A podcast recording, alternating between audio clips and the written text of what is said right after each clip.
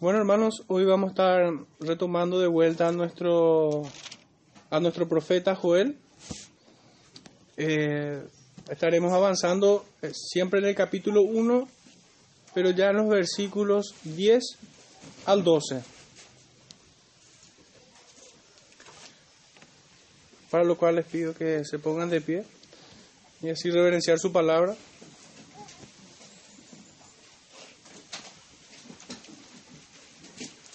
Dice Hebreos, eh, perdón, Joel 1, 10 al 12. Los campos están asolados y de luto, porque el trigo ha sido destruido. Mosto no hay y el aceite se ha perdido. Ustedes, labradores y, y viñeteros, preocúpense por el trigo y la cebada, porque se han perdido las cosechas.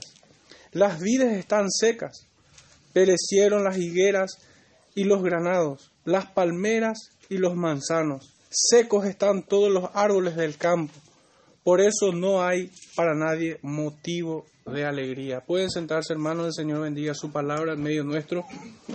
La versión que le he leído es una versión Reina Valera eh, actualizada.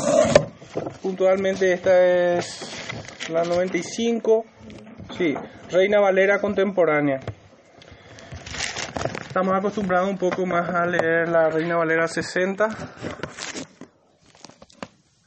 pero hoy decidí optar por esta versión que me resultó muy práctica para poder entender el texto. Y bueno, eh, antes de entrar en, este- en el estudio de este, esta porción de Joel, quisiera hacer una breve introducción, pero por medio de otro texto que encontramos en el libro de Lucas. Es un pasaje muy conocido, el de Lucas 15, 11 al 24, pero que ilustra de manera un poquitito más puntual en un solo hombre aquello que debemos ver en toda una nación o incluso en toda la raza humana.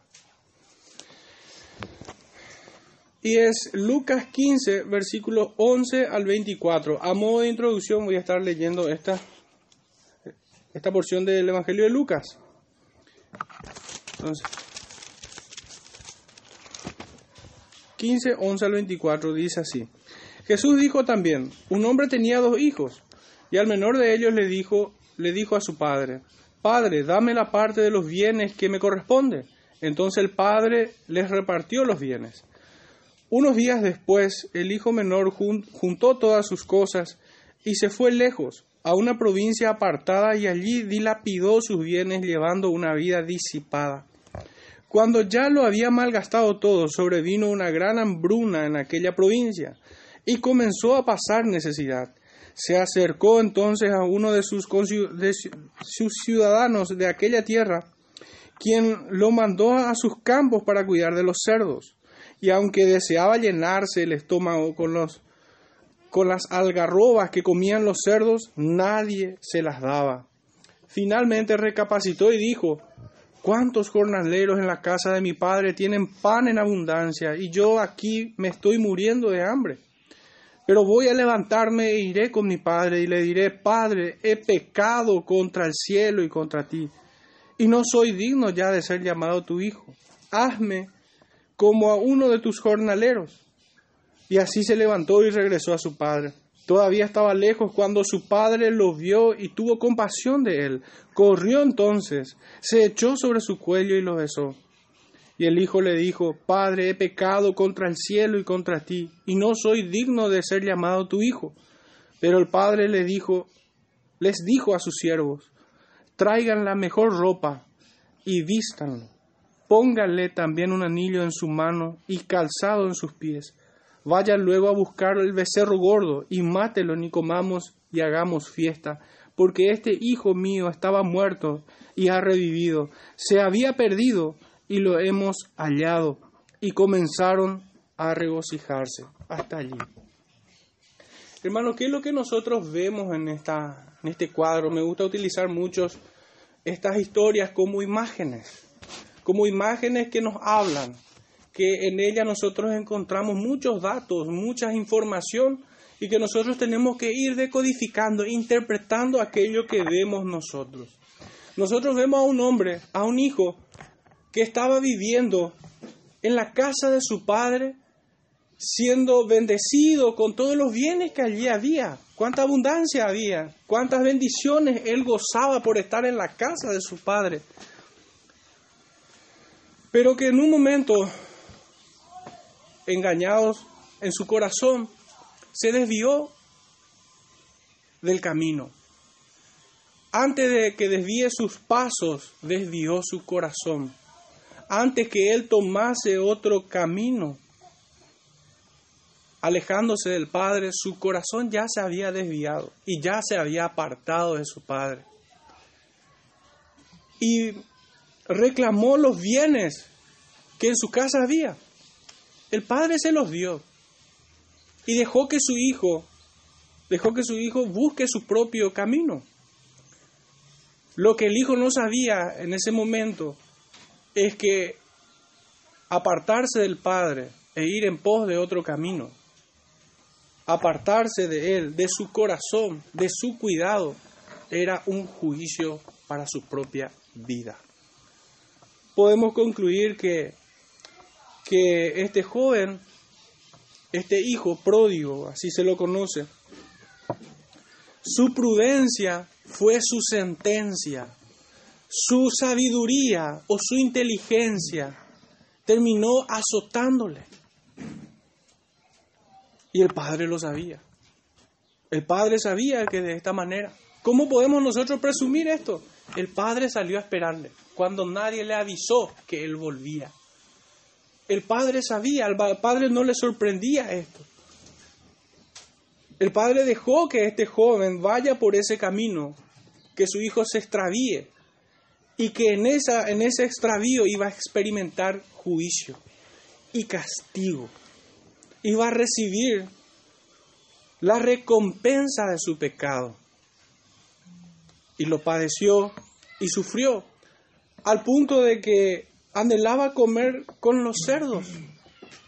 Fue humillante la situación de este joven.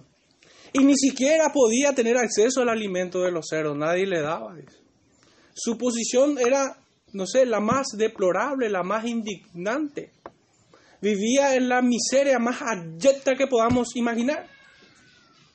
Estaba totalmente humillado en su propia prudencia. Y fue allí donde el joven, este hijo pródigo, entendió, entendió su error, vio su pecado. Dice, Padre, no soy digno de ser llamado tu hijo he pecado contra ti y contra el cielo. Fue en esa humillación, fue en ese castigo, fue en ese azote que recibió que él entendió. Tuvo conciencia y entendió la locura en la cual había en la cual se había embarcado y de esa manera volvió al Padre. Podemos concluir rápidamente, hermanos, que que el castigo, que el azote que recibió este joven fue una bendición. Allí él recapacitó, allí él entendió su condición de un pecador miserable que necesita el perdón de su padre. Fue una bendita tribulación la que él atravesó.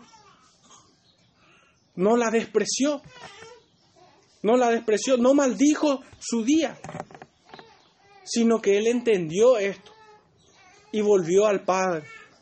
Y el Padre que le esperaba era un Padre amoroso, era un Padre que lo amó siempre, aunque para ello tendría que dejar que su hijo sea azotado. Bueno, hermanos, esta pequeña historia, esta pequeña parábola que el Señor nos cuenta, es un poco también lo que estaban viviendo aquel pueblo de Judá aquella tribu de Judá en tiempos del profeta Joel. Este pueblo estaba viviendo en abundancia, nada le faltaba. Si nosotros nos fijamos en el texto que hemos leído, los viñeros estaban en su granja, los, los trabajadores del campo estaban expectantes al fruto de la tierra que iban a recibir. Ellos no esperaban poco, ellos esperaban siempre abundancia. Ellos estaban acostumbrando a este estilo de vida. Muchos, incluso disolutos en los versículos previos, vemos que andaban en borracheras, cosa condenable obviamente. Este pueblo había engrosado su corazón, había engordado en sus ambiciones, al punto que llegaron a despreciar al Padre. Llegaron a apartarse de la verdadera senda, que es un poco lo que le aconteció al hijo pródigo en la parábola. Él estaba acostumbrado a vivir en la casa del Padre con todas las abundancias que allí había y se creyó dueño de ella. Imagínense que reclama, dame mi parte, dame mi herencia, esto es mío. Y yo voy a hacer lo que quiero con ellos. Es un poco la manera en la que estaban viviendo aquellas personas. Y este texto realmente me obliga en, en mi mente, en mi conciencia, a todo el tiempo estar diciendo, ¿y nosotros? ¿Será que nuestro tiempo también experimenta esta clase de hombres viviendo de tal manera. Es mi tiempo, es mi trabajo, son mis bienes, es el fruto de mi esfuerzo. Olvidando incluso de que aún el aire que estamos respirando lo estamos tomando del Señor. Nada es nuestro. ¿Será que tenemos esa conciencia o estamos como aquel pueblo de Judá que escuchó la voz del profeta. Y no escuchó la voz del profeta con una voz tenue como la de una amorosa abuelita, sino que escuchó la voz en forma de trompeta. Estaba anunciando juicio el profeta. No era una voz tenue, no era una voz endulzada, era una voz que para aquellos que estaban en rebeldía, rugía en sus oídos. Sangraban los oídos de aquellos quienes escuchaban al profeta. El hombre teniendo todas las bondades de la casa de su padre, alejó su corazón del padre y lentamente llegó a despreciarlo al punto de querer hacer su vida separado de él. Esto trajo consecuencias calamitosas para su propia vida, pues alejarse del Padre es alejarse del sumo bien. Pero ¿acaso no es la circunstancia del hijo pródigo la misma que vivía aquel pueblo en aquellos días? Deberíamos preguntarnos si no es también la misma circunstancia en la que se encuentra el mundo y aún la iglesia en este tiempo. Hasta allí va esta breve introducción. Y ahora sí entraríamos en tema desde el versículo 10 en adelante hasta el 12. El título de este sermón lleva por nombre Si el consejo no te instruye, lo hará el dolor. El dolor es una escuela. El dolor muchas veces es la universidad de nuestras vidas. Por la necedad que hay en nuestros corazones pero bendito dolor que nos redime, que nos presenta delante del Padre con convicción de pecado y, en arrepentimiento. El primer punto, como un gran tema, aquí nosotros vamos a ver las consecuencias del pecado, las consecuencias del pecado. Y esta azota a la luz de nuestro texto en dos esferas. La primera en el mundo entero, el mundo gime a causa de los juicios que Dios envía sobre ella. Pero no debemos perder de vista que es a consecuencia del pecado del hombre. Es el pecado del hombre quien, quien atrajo el juicio de Dios sobre la tierra. Eso ya lo vemos en Génesis, ya lo hemos compartido en sermones anteriores. Pero en un primer punto sobre consecuencias del pecado, vemos el azote que cae sobre la tierra y en un segundo punto cuando cae finalmente sobre el hombre. En cuanto a la tierra, cuán tristes son las palabras que describen el escenario del mundo que leemos aquí. Cuán doloroso es contrastar aquella imagen del Edén con este escenario lúgubre y tortuoso. Es triste. Aquel Edén era fructífero, hermoso, lleno de vida y de santidad. Era, era una tierra sin mancha, sin pecado. Era una tierra en gran abundancia. El hombre solamente tenía que sojuzgarla. El hombre era un paraíso para el hombre. No había dolor, no había tristeza. Pero el escenario que vemos aquí es totalmente contrastado con aquel Edén. Nosotros vemos que dice el texto, los campos están asolados de luto, porque el trigo ha sido destruido, mosto no hay y el aceite se ha perdido. El trigo y la cebada, elementos por el cual se hacían los panes. Eh, los comentaristas hablan de que el trigo era el elemento principal para los panes de primera calidad, por así decirlo, para la gente que podía comprar esos panes. Y la cebada era, era el elemento el que se utilizaba para hacer panes, digamos que de segunda calidad, y esto era más para la clase humilde, por así decirlo, para los pobres, para los labradores. Pero tanto el trigo como la cebada eran los elementos para la fabricación del pan. Y estos habían desaparecido, imagínense cuán tortuoso ha de ser pensar en esto, de que ya no hay trigo, ya no hay aquello para hacer pan.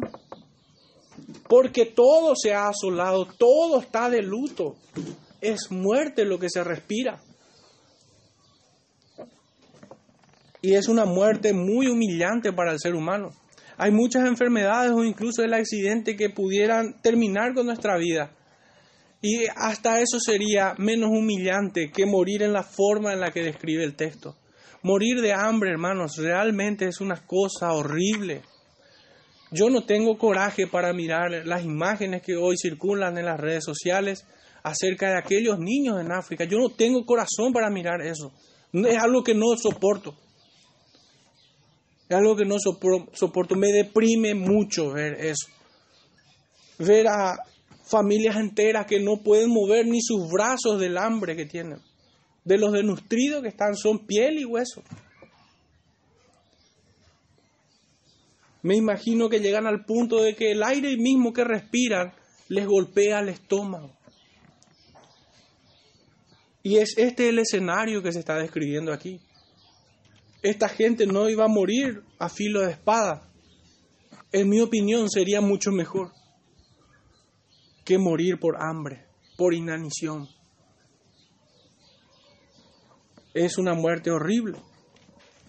Se han perdido todas las cosechas, las vides se han secado, perecieron la higuera, los granados, las palmeras y los manzanos, secos todos están los árboles del campo. Nadie tiene motivo de alegría. Qué hermoso es ver los campos cultivados. Qué hermoso es ver los bosques verdes, llenos del canto de las aves.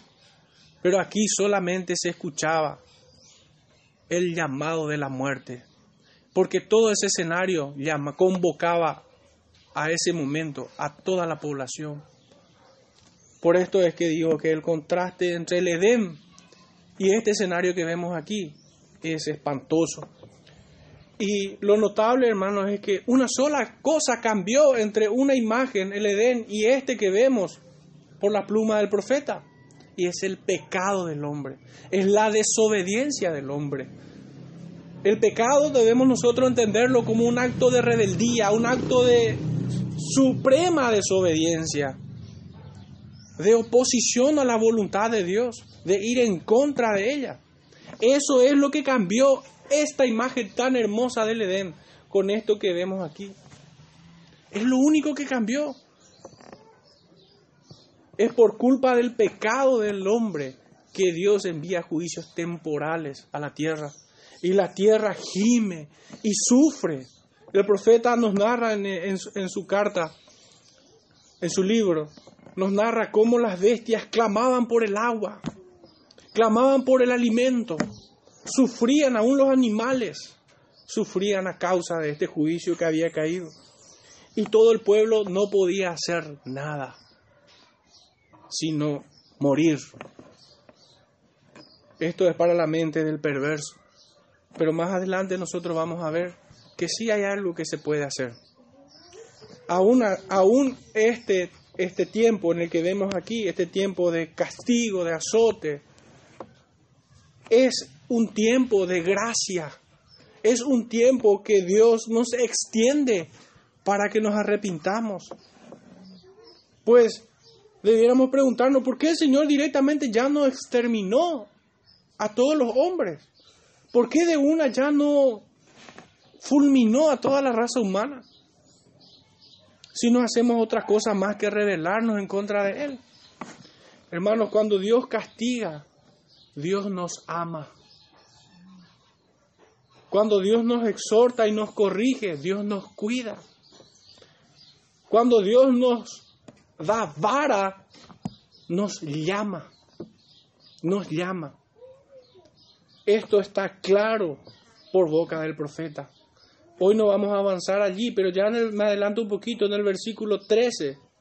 El profeta no es que les dice su condenación y vayan y sufran, no les deja desprovisto de esperanza, sino que les dice, les dice a los sacerdotes, vítanse de luto y lloren, vengan y duerman con el silicio puesto, ministros de mi Dios, porque en la casa de su Dios ya no hay ofrenda ni libaciones, vengan y lloren, vengan y muéstrense arrepentidos delante de Dios. Nosotros no tenemos un Dios inmisericordia. Al contrario, nosotros tenemos un Dios muy misericordioso, grande en perdonar. Pero el problema no es ese. El problema es la dureza del corazón del hombre. Es allí el verdadero problema que tenemos nosotros. Muchas veces el azote no cumple, o mejor dicho, es el hombre quien no reacciona convenientemente al azote de Dios. Es el hombre el que no recibe la corrección.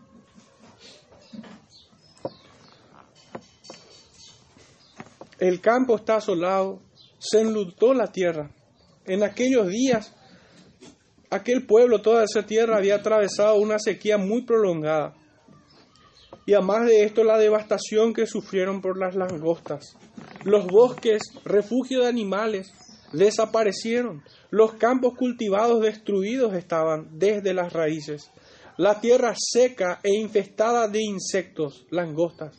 No existe forma de combatirlo. Aquellos que buscaran matar a esos, a esos insectos esos insectos, estando muertos en la tierra, producían un hedor que contaminaba al resto de vuelta. Era peor luchar contra ese juicio que caía del cielo. Porque estas langostas son traídas notablemente, hoy incluso la ciencia lo comprueba, las langostas son traídas por el viento. Ellas no nacen en un lugar simplemente, las langostas son traídas por el viento. Y preguntémonos si el viento no forma parte del ejército del Dios vivo. Fue la voluntad de Dios quien trajo esas langostas sobre aquel lugar. Y así todo juicio que cae sobre la tierra. Hablemos con claridad entonces. Estamos delante de un juicio temporal que Dios había enviado sobre la tierra para azotar al hombre en su necedad, para ver si así no despierta de su locura. La tierra es la primera en recibir el juicio, pero es el hombre el destinatario final del mismo su sustento y bienestar les son quitados para que les duela, para que sus sentidos sean avivados. El trigo, la cebada, el mosto, el aceite, la miel del campo, la vid, la higuera, el, el granado, la palmera y el manzano le habían sido quitados, junto con el gozo de todos los hijos de los hombres. Se extinguió el gozo. Ya no había causa para reír, para estar alegre. Dios le había quitado aquello que generosamente se lo estaba dando. Es la misma experiencia del hijo pródigo. El hijo pródigo recibía los bienes de su padre, bendiciones, bondades. Su padre era su benefactor, el sumo bien del hijo pródigo. Y así Dios lo es para todos los hombres. Pero cuando el hombre en su necedad decide apartarse de Dios e ir en contra de su voluntad, el Señor también le quita todo lo que tiene. Aunque en muchas ocasiones la abundancia es precisamente el castigo o el juicio que cae sobre el hombre. Nosotros conocemos también la palabra que dice de que la riqueza es la raíz de todos los males. Y en este caso le fue quitada a este pueblo. Pero esto debemos entenderlo nosotros como un gesto de amor de parte del Señor. Cuando no le es quitado, este pueblo iba a permanecer así en condenación hasta el día de su muerte. E iba a enfrentar el juicio eterno en condenación eterna. Esa era la sentencia. Pero cuando Dios quita, cuando Dios castiga y azota y hace que el hombre pase necesidad, no debe entenderse esto como, como algo malo que viene de parte del Señor, todo lo contrario. Es todo lo contrario. Pero el hombre muchas veces reacciona como faraón, que recibiendo juicio tras juicio, plaga tras plaga, se fue endureciendo. Pensemos por un momento si Faraón realmente se inclinaba delante de Dios en la primera o en la segunda o en la tercera plaga, no iban a perecer en las aguas si dejaba ir a su pueblo. Pero el, necio corazón de Faraón se resistió y se resistió y se resistió y el juicio final cayó sobre ellos. Todos aquellos que en tiempos del profeta Joel se resistían a, a este juicio de parte que venía de parte del Señor como un gesto de amor, va a correr y corrió la misma suerte que, que Faraón en aquellos días con su gran ejército. Pero ¿acaso debemos nosotros mirar a estos labradores y viñeros junto con sus familias como víctimas inocentes? Porque estas personas son citadas aquí. Si nosotros nos fijamos, dice en el versículo 11, ustedes, labradores y viñeros o viñeteros, dice en esta versión, estas personas acaso eran personas inocentes que recibían injustamente este castigo? No lo creo. Ellos también descuidaron su devoción y alejaron su corazón del Padre Celestial. El trabajador, tanto como el dueño del campo, viciaron sus mentes y sus corazones con el afán de las riquezas. Su corazón solamente estaba allí. Ellos solamente estaban expectantes de la cosecha, del fruto que iban a recibir de su trabajo. No estaban pensando en las cosas eternas. Ellos no estaban cuidando. A ellos le toma de sorpresa este juicio. Tampoco son los primeros en reaccionar a la exhortación del, del profeta Joel. No es difícil para nosotros entender esto, que el hombre muchas veces pierde su corazón en las riquezas, en el afán de las riquezas. Se ocupan del vientre y no del espíritu. Trabajan por la comida que perece y no por aquella que a vida eterna permanece. Es lo que nosotros tenemos en el texto de Lucas. No hace falta que vayan allí, pero les voy a leer Lucas capítulo 12, versículo 13 al 21. Dice así. Le dijo uno de la multitud, maestro, di a mi hermano que parta conmigo la herencia. Mas él le dijo, hombre, ¿quién me ha puesto sobre vosotros como juez o partidor?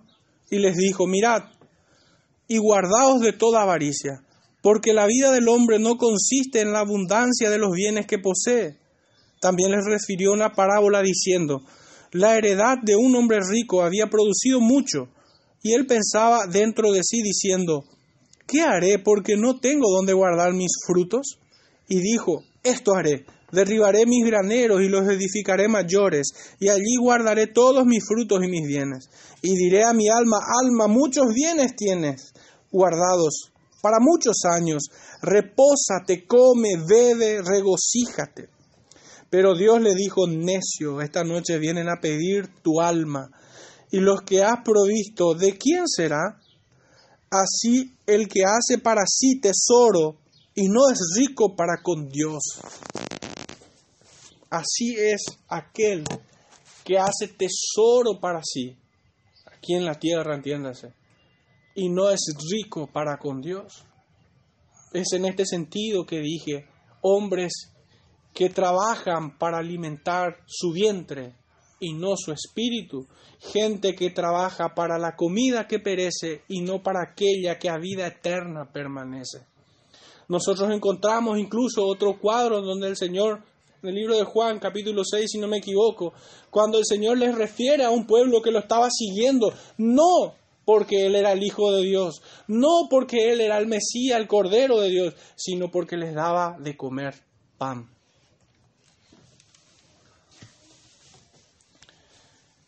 No es difícil entonces ver aquí que estos hombres estaban esforzándose por los afanes, por las riquezas, por los bienes. No estaban pensando en el Señor. No hay ninguna pista siquiera de eso. Y créanme que Dios no es injusto. Créanme que Dios no lo es. Estos hombres vivieron como este rico insensato que hemos leído. El juicio que cayó en esos días tomó aquello que era de Dios. El hombre se engaña creyendo que es suyo. En el texto, en los versículos anteriores, en el versículo 6 y 7, nosotros vemos que el Señor dice, subió a mi tierra, el juicio que él enviaba, subió a mi tierra, asoló mi vid y descortezó mi higuera. El Señor nos marca bien el texto. ¿Cuál era el pecado de estos hombres? Es mi tierra, es mi vid, es mi higuera. No es del hombre. El hombre nada es, aún el hombre le pertenece a Dios. El hombre no es dueño de sí mismo. Pero hermanos, este problema no es solamente hoy en día del mundo, es también de la iglesia. Porque muchas veces el creyente vive para sí mismo. No considera la voluntad del Señor, para nada. Y es verdaderamente en esto que nosotros podemos tener certeza de que somos hijos. En el libro de los Hechos, aquellos que seguían al Maestro fueron llamados cristianos. Y fueron llamados cristianos no por la doctrina que predicaban, sino por la forma en que vivían pues vivían como aquel a quien llamaban Señor y Dios. Vivían como Cristo, por eso fueron llamados cristianos. Hermanos, hoy en día podemos traer también un pensamiento de que no basta con ser un cristiano, es necesario parecerlo. No, solo, no solamente hay que ser, también hay que parecer ser cristianos. Nosotros podemos estar llenos de mucha doctrina, de mucha teoría, pero si no vivimos como Cristo, no somos cristianos. No somos cristianos. Y ahora, ¿cómo nosotros podemos vivir como cristianos? Sencillamente viviendo como Él vivió. Y hay una máxima para entender esto, para saber cómo Él vivió. ¿Queremos nosotros saber sin sombra de dudas cómo Cristo vivió? En esta frase se resume, Señor, hágase tu voluntad y no la mía. Esto es el vivir de Cristo. Esto debe ser el vivir del cristiano. Esto debe ser.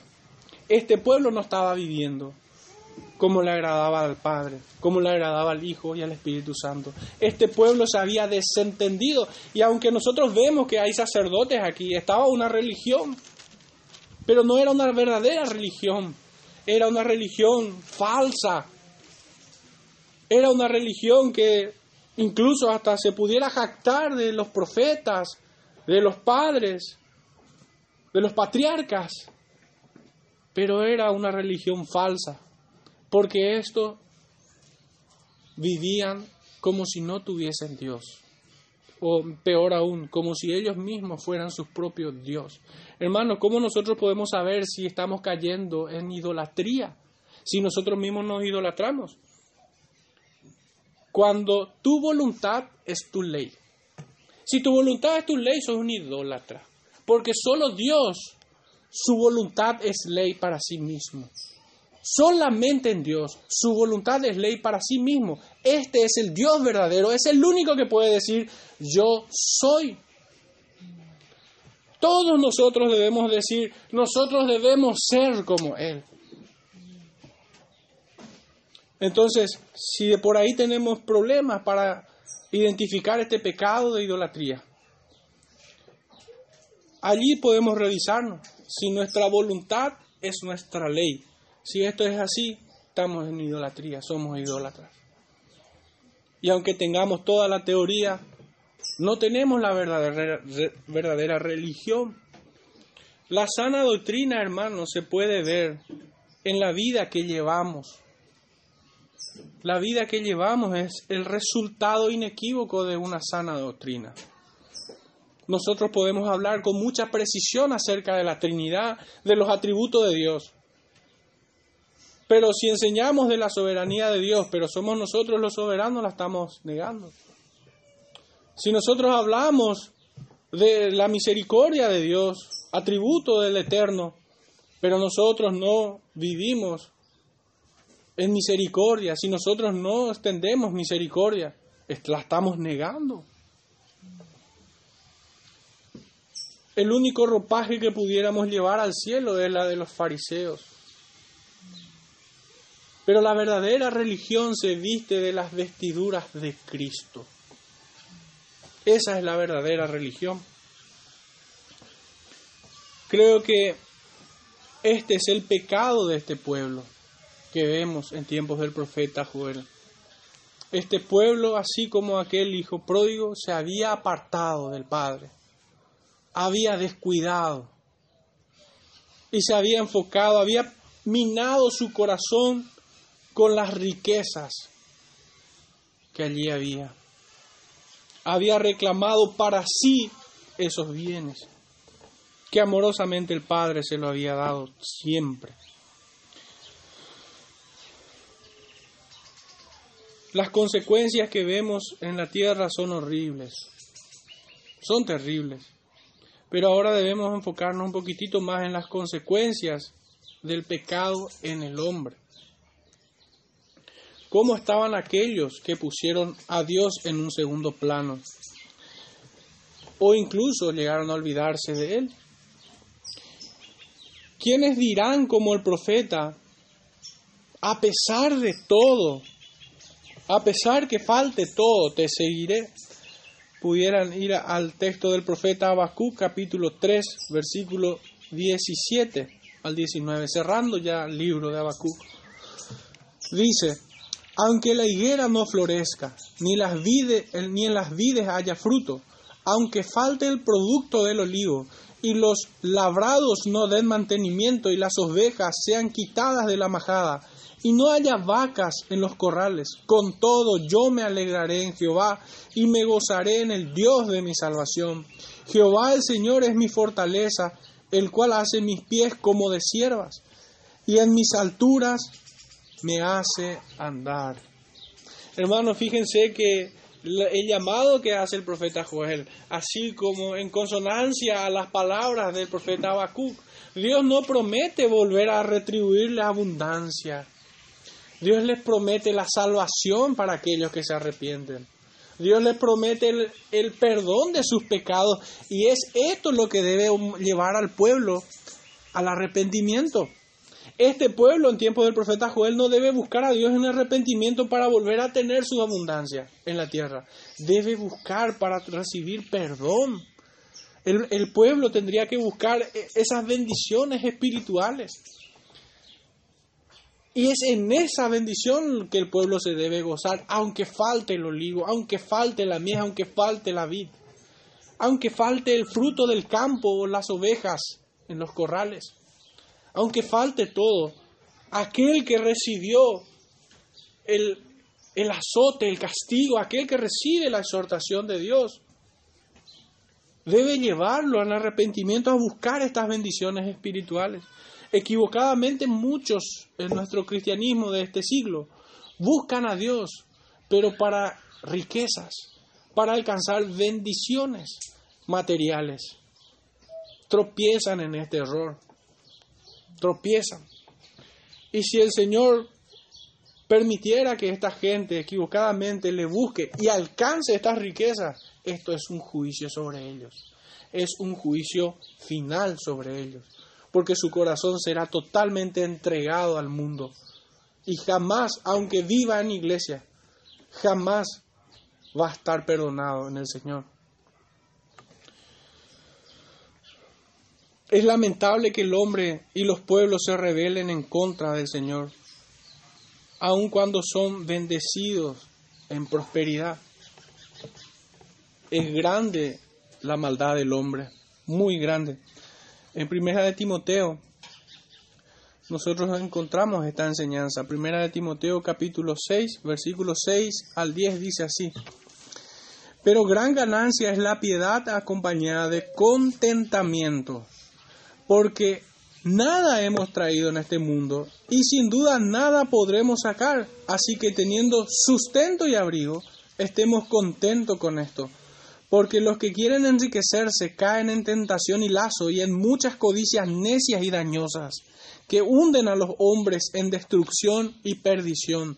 Porque raíz de todos los males es el amor al dinero, el cual codiciando algunos se extraviaron de la fe y fueron traspasados de muchos dolores. Y el texto que le citaba recientemente es en el Evangelio de Juan capítulo 6, versículos 26 y 27. Dice así, respondió Jesús y les dijo, de cierto, de cierto os digo que me buscáis, no porque habéis visto las señales, sino porque comisteis el pan y os saciasteis.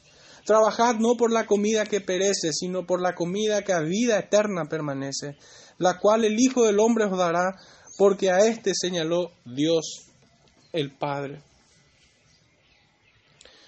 Debemos preguntarnos, ¿qué nos duele más? ¿El estómago cuando no hay pan? ¿O el corazón porque nos hemos alejado de Dios? ¿Qué duele más?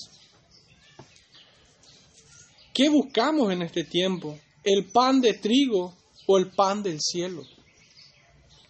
Cuánta maldad hay en el hombre que repudia a su benefactor y a pesar de ello debemos decir cuán misericordioso es Dios que nos disciplina y nos azota en amor. Sí, hermanos, mucha bondad hay en estos juicios temporales para corregir nuestras maldades. Es un gesto de amor de parte del Señor. Podemos fijarnos en todos los juicios que, que vemos en las Escrituras, desde el Génesis, cuando el Señor le confronta a Caín. El reclamo que el Señor le hace a Caín, un hombre perverso, es amoroso, imagínense. Les voy a leer brevemente lo que dice. Génesis capítulo 4, versículo 6. Entonces Jehová dijo a Caín, ¿por qué te has ensañado y por qué ha decaído tu semblante? Díganme si no es mucha condescendencia ya que el Dios creador del cielo y de la tierra, hacedor del universo, le esté hablando en esta forma a un pecador a un gusano como el hombre. ¿Por qué no lo fulminó? La única explicación que podemos encontrar, hermano, es amor, es misericordia. ¿Acaso esta pregunta no era un tiempo de gracia para Caín, para que se arrepienta y le diga, sí, Señor, he pecado contra ti y contra mi hermano? Pero Caín no. ¿Por qué te has ensañado y por qué ha decaído tu semblante? Si bien hicieres, no serás enaltecido, y si no hicieres bien, el pecado está a la puerta. Con todo esto, a ti será su deseo y tú te enseñorearás de él. Versículos 9 y 10 dice así, y Jehová dijo a Caín, ¿dónde está Abel tu hermano? ¿No era un tiempo extra otra vez esta pregunta para arrepentirse? Y él respondió, no sé, ¿soy yo acaso guarda de mi hermano? ¿Soy yo acaso guarda de mi hermano? Y él le dijo, ¿qué has hecho? La voz de la sangre de tu hermano clama a mí desde la tierra. Y el versículo 15, aún después de haber expuesto la vergüenza de Caín, el Señor nuevamente le, favorece y le dice, y le respondió Jehová, ciertamente cualquiera que matare a Caín siete veces será castigado. toda la vida de Caín, todo el tiempo que transcurrió desde ahí hasta su muerte, era un tiempo para, él, para arrepentirse. Todo el castigo que había pesado sobre él sobre este tiempo, sobre esta marca que el Señor había puesto sobre Caín, era un, era un medio de gracia para que él se arrepintiese. Pero la dureza del corazón de este hombre no asintió la corrección. O incluso podemos pensar en los 120 años que predicó Noé en la tierra. 120 años, no es mucha paciencia, hermano, de parte del Señor. Que aún viendo que esa arca se construía enorme, gigantesca, aún teniendo algo visible, ellos no se arrepentían. O lo mismo pasó con Sodoma y Gomorra y muchos otros juicios, donde el Señor advierte, exhorta, y aún en medio del juicio Dios da tiempo allí para que el hombre se arrepienta. La maldad del hombre está ampliamente demostrada. Quienes rechacen los juicios temporales del Señor están locos. Tristemente el hombre tiende a caer en dos direcciones cuando atraviesa un juicio temporal. La primera dirección en la que va es la de un sentimiento de autocompasión. No se ve culpable, él no es responsable. Tiene autocompasión de sí mismo. Y esto le lleva a, a un peor escenario. A un peor escenario. Y la segunda dirección en la que el hombre va es la de una indiferencia absoluta y total sobre el juicio de Dios. Cree que lo que ocurre es fruto del azar, de la casualidad. Sencillamente decide no pensar en eso. Sigue su vida como un loco cantaría cumpleaños feliz en un velorio. es alguien cuya razón está perdida. Está perdida. Esto es lo que vemos hoy. Esto es lo que vemos hoy. Que pastores, predicadores, líderes de las iglesias, viendo el pecado de su congregación, no los exhorta, sino que procuran que ellos estén en un ambiente aún más confortable. Es tiempo donde si nosotros hablamos de juicio, justicia, pecado, exhortación, somos desubicados, inadaptados sociales, políticamente incorrectos. Y quienes persisten en la predicación, en ese mismo tenor, son leprosos. Son leprosos.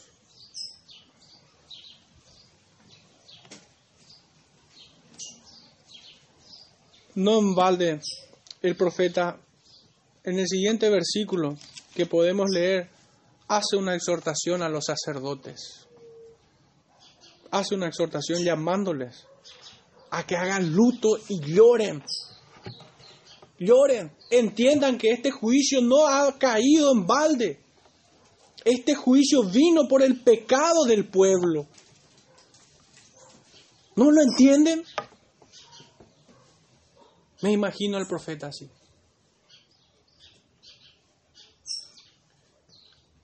Son los sacerdotes, los pastores y predicadores quienes darán cuenta mayormente delante de Dios por todas las vidas que hoy se pierden. La sangre de estas personas les serán demandadas. Muchos pastores predicadores que están hablando de cualquier estupidez en los púlpitos.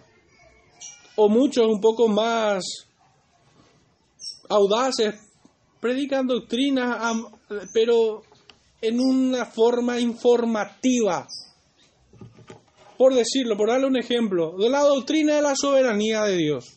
Ah, Dios es soberano, esto y aquello, Dios hace lo que quiere. No, fantástico. Aplicarlo a tu vida, a esa parte no llega.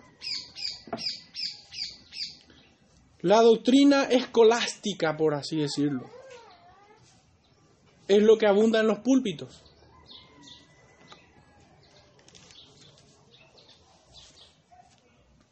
No, no llegan a aplicar esa doctrina a sus vidas. Dejan que el pueblo viva como ellos quieren. Enseñan que Dios es soberano, pero dejan que el pueblo viva como su verdadero soberano. Hablar de pecado, no, no, no. Eso pudiera disminuir la cantidad de suscriptores que tengo en las redes. Incluso muchos que han empezado bien su sincero servicio al Señor y que yo creo que son maestros y que yo creo que son hermanos, están atenuando el discurso. Están acomodando. Algunos incluso se han retractado de sus antiguas convicciones. Pero hermanos, nosotros no podemos caer en ese error. Si nosotros vemos pecado, debemos hablar en contra del pecado. Nosotros no podemos estar cantando cumpleaños feliz en un velorio. Nosotros debemos exhortar al pueblo en su pecado. Pero al mismo tiempo debemos llamarle al arrepentimiento con el propósito de que el gozo de la salvación le sea devuelto a aquellos piadosos, aquellos que vienen en arrepentimiento. Las promesas del Señor, hermanos, es para aquellos que viven piadosamente. Yo quisiera decirles en esta mañana que Dios les ama, pero este amor de Dios es un amor puro, es un amor que santifica, es un amor que corrige y que trae esperanza al corazón del hombre. No es un amor cómplice para con tus caprichos. El amor de Dios es un amor santo. No es un amor como el mundo la da. Es un amor que corrige. El verdadero amor, dice el Señor, es hagan mi voluntad. Si me amáis, guardad mis mandamientos. Este es el verdadero y puro amor no mera sensiblería. No. Si bien el corazón del creyente, el corazón del Hijo de Dios está lleno de un amor, lleno de pasión por el Señor, pero es uno que santifica y no que te deja en tus pecados. Hermanos, las consecuencias de los juicios temporales sobre la tierra y, son, y sobre el hombre pecador vienen porque no hemos escuchado el consejo de Dios. Recordemos el título de este sermón. Si el consejo no te instruye, lo hará el dolor. El amor de Dios es uno que duele muchas veces. Cuando el pueblo ha resistido su consejo, entonces viene esto, el dolor.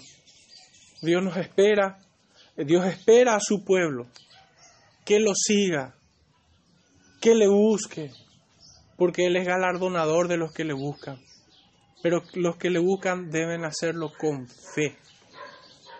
Deben buscar al Señor, todos debemos buscar al Señor. Todos en este día debemos buscar cómo aplica esta exhortación a nuestras vidas. Debemos buscar el Señor qué nos está confrontando en esta mañana. Alguno pudiera decir, tal vez, más allá de, la, de este ambiente en el cual todos nos conocemos. Ah, está predicando para mí. Sí, claro. Estoy predicando para todo hombre. Este mensaje no es impersonal, es para cada pecador que hoy siente que en su corazón ha sido rasguñado por la palabra del Señor.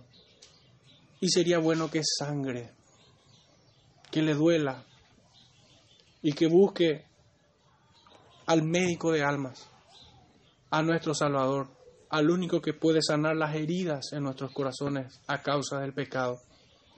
No hagamos de este sermón un sermón impersonal. Es para mí, es para ti y es para los que me pudieran escuchar. Oremos hermanos para cerrar este tiempo.